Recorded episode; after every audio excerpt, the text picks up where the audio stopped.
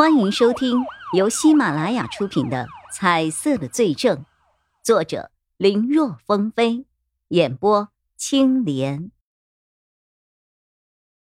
他在从叶玉辉的话语中分析，有可能是凶手再次行凶时被恰好路过的叶玉辉撞了个正着。两个人一番缠斗之后，目前凶手被堵在了一个小区的四楼。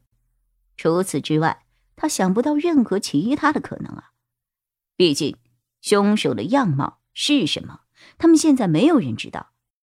除非是撞了一个现行，否则谁能够知道凶手是谁？但是，凶手现在正在自己家里，这又是怎么回事啊？根据他们现场勘查，被害人除了被倒掉之外，并没有其他搬运的痕迹。从现场的各种线索可以断定，发现被害人的现场就是案发现场。受害人并没有被转移过的行为，是凶手的犯罪模式更改了，还是其他什么情况？你是怎么和他遇上的钟立国有很多想不明白的事情，干脆从头开始问。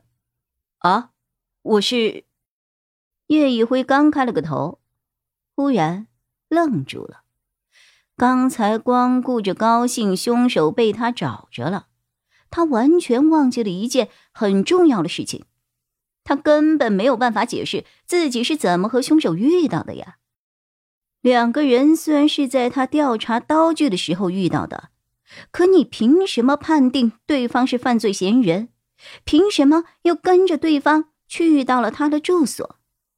因为自己能够看到颜色，根据经验，所以认定了对方可能就是犯人，然后自己才屁颠儿屁颠儿的跟上去的。喂，这话的确不假，可说出来谁信啊？叶一辉只觉得。刚才还在兴奋的自己，顿时哑火了。面对电话那头的钟立国的催促，叶一辉知道，要是胡诌，肯定会被轻易看穿，到时候问题会更加的严重，说不一定还会引起不必要的误会。现在他只能实话实说了。当下他将如何遇到毕盖厄？又如何跟踪对方？还有他敲门进去之后所见所闻，以及毕盖厄的反应，都如实的说了出来。不过，他把因为看到毕盖厄身上是因为有颜色才怀疑对方的事情给隐藏了，免得这话一出，他的实话也会被人认定为是假话。叶以辉想了想，就用了。身为一名警察的直觉告诉我，那个人有问题。他用这样的说辞来取而代之，自己是因为看着颜色才去跟踪对方。叶一辉说完之后，电话那头的钟立国一阵沉默，寂静的。叶一辉好像都能够听到听筒里传来的钟立国的呼吸声，那呼吸。是一开始微不可察，渐渐的变为了有几分粗重。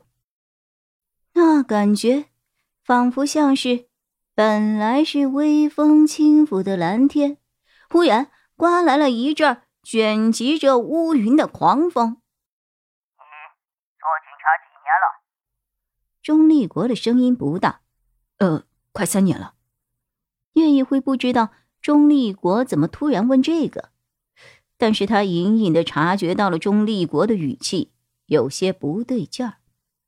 快三年，呵呵，你知道直觉这个东西建立在什么上面吗？是经验，是多年办各种不同案子所积攒的经验。我不是小瞧你，或者是贬低什么的，大家都是警察，都是保家卫国。可是你们片警平时。主要是处理纠纷，我们刑警处理的那是命案。你才做了三年普通的民警，连刑警都不是。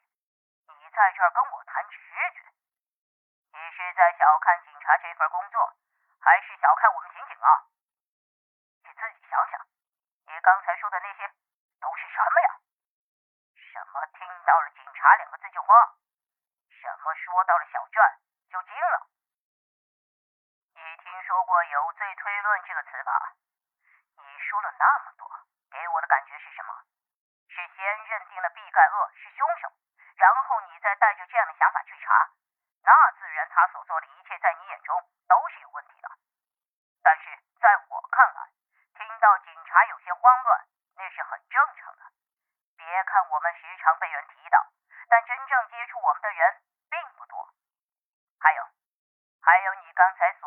说的小篆，凶手用小篆在案发现场写字，这早就有媒体报道了。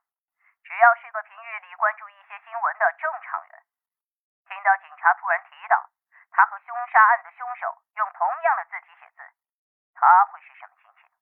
又会是什么样的反应？啊？